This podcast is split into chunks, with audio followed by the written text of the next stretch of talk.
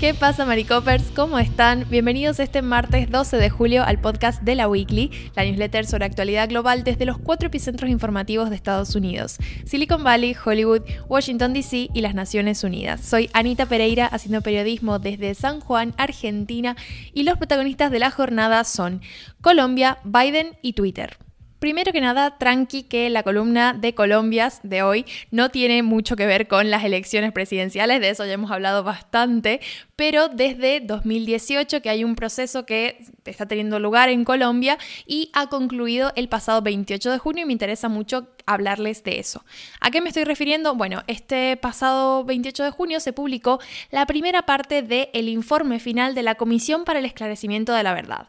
Este organismo se formó luego de que el gobierno colombiano y las guerrillas de la FARC, las Fuerzas Armadas Revolucionarias de Colombia, llegaran a un acuerdo en 2016 que puso fin a más de 50 años de conflicto armado. Este informe se titula No hay futuro sin verdad y tiene los resultados de más de 14.000 entrevistas a 30.000 personas de Colombia y otros 23 países. Es un proceso que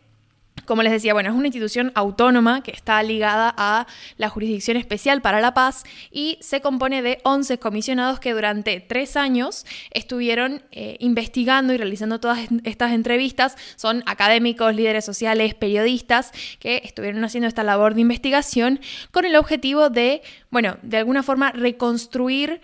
eh, el concepto ¿no? de, la guerra, todo lo que implicó dignificar a las víctimas y también identificar los factores de persistencia que mantuvieron este conflicto durante tanto tiempo. Es una de las guerras más largas de la historia y en la que el 80% de las víctimas fueron civiles no combatientes. Es decir, tuvo un resultado sumamente trágico en, en el nivel de, bueno, millones de desplazamientos forzados, miles de muertes. Es verdaderamente una situación que ha marcado a Colombia, a su historia de hecho, ahí en la newsletter les adjunto otra edición en la que, bueno, con motivo de las elecciones, pero ah, expliqué un poco más en profundidad este conflicto porque lo cierto es que se habla muchas veces de como la herida de Colombia por las secuelas que dejó en la sociedad, en la política, en la economía, este conflicto entre el gobierno y las FARC. Entonces, el resultado de esta investigación era muy, es muy importante a nivel simbólico, pero también por las consecuencias en materia de política pública que puede llegar a tener.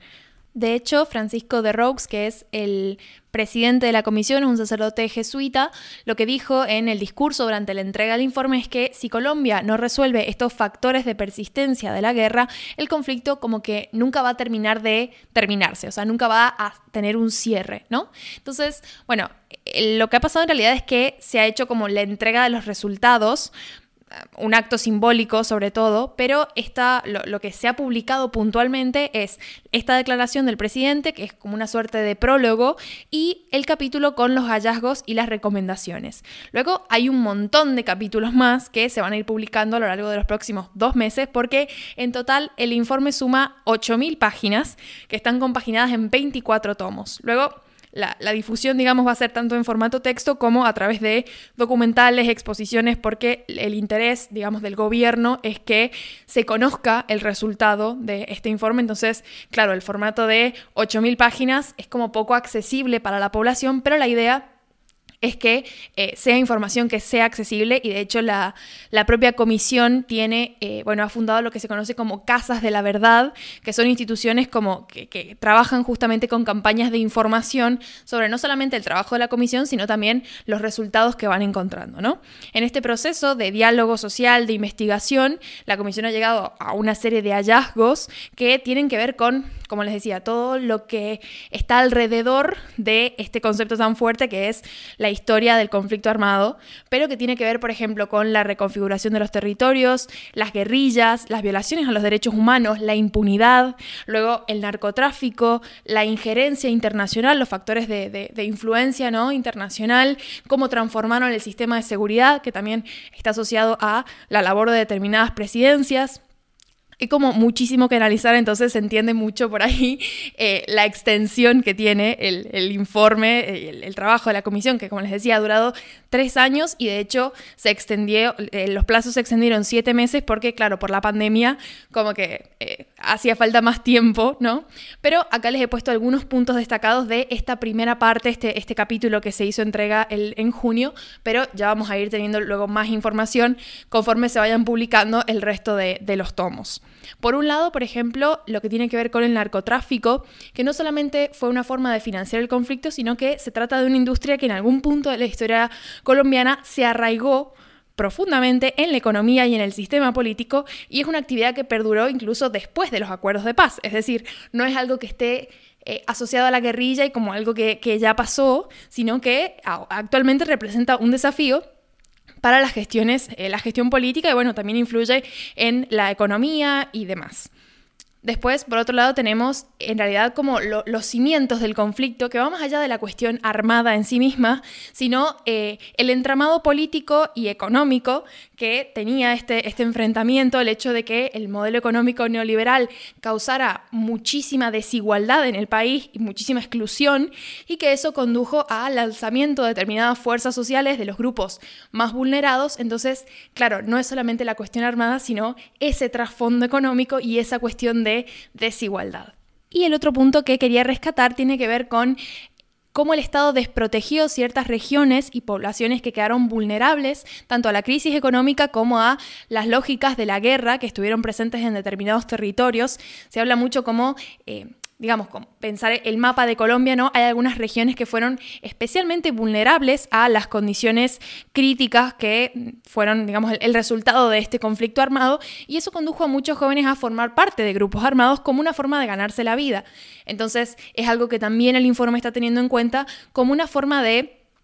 eh, bueno, por un lado, eh, lógicamente, ofrecer eh, una cierta dignificación a las víctimas, pero por otro, entender que el conflicto armado tuvo muchísimas ramificaciones y que no necesariamente toda la gente que participó del conflicto armado lo hizo por las convicciones que lo originaron en un primer lugar, sino que como se mantuvo durante tantos años, bueno, de alguna forma se arraigó en determinados círculos y es un, proceso que es necesario entenderlo en su totalidad, ¿no? Entonces, un poco ese es el, el objetivo del trabajo de la Comisión de la Verdad y por eso es tan importante el resultado de este gran informe y las consecuencias que pueda llegar a tener. Pero bueno, por lo pronto, como les decía, se entregó este, este primer capítulo. Ahí en la newsletter está el link a la página oficial de la Comisión de la Verdad que tiene muchísima información, está muy claro, es un sitio web bastante amigable porque es muy fácil interactuar, obtener información y demás. Y luego en estos dos meses vamos a ir eh, un poco recibiendo ¿no? estas pequeñas píldoras con los distintos capítulos y las distintas,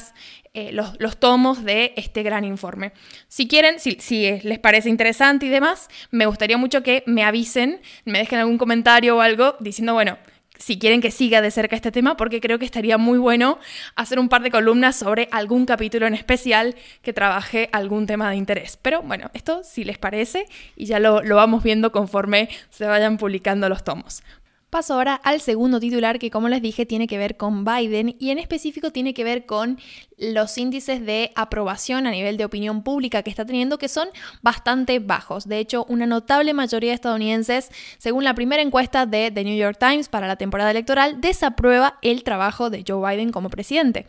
En este sentido, la incertidumbre económica que está alentada por esta inflación disparada que hay en Estados Unidos está de alguna forma atentando contra la confianza de los estadounidenses en el liderazgo de Joe Biden. De hecho, solo un 13% cree que el país va en la dirección correcta.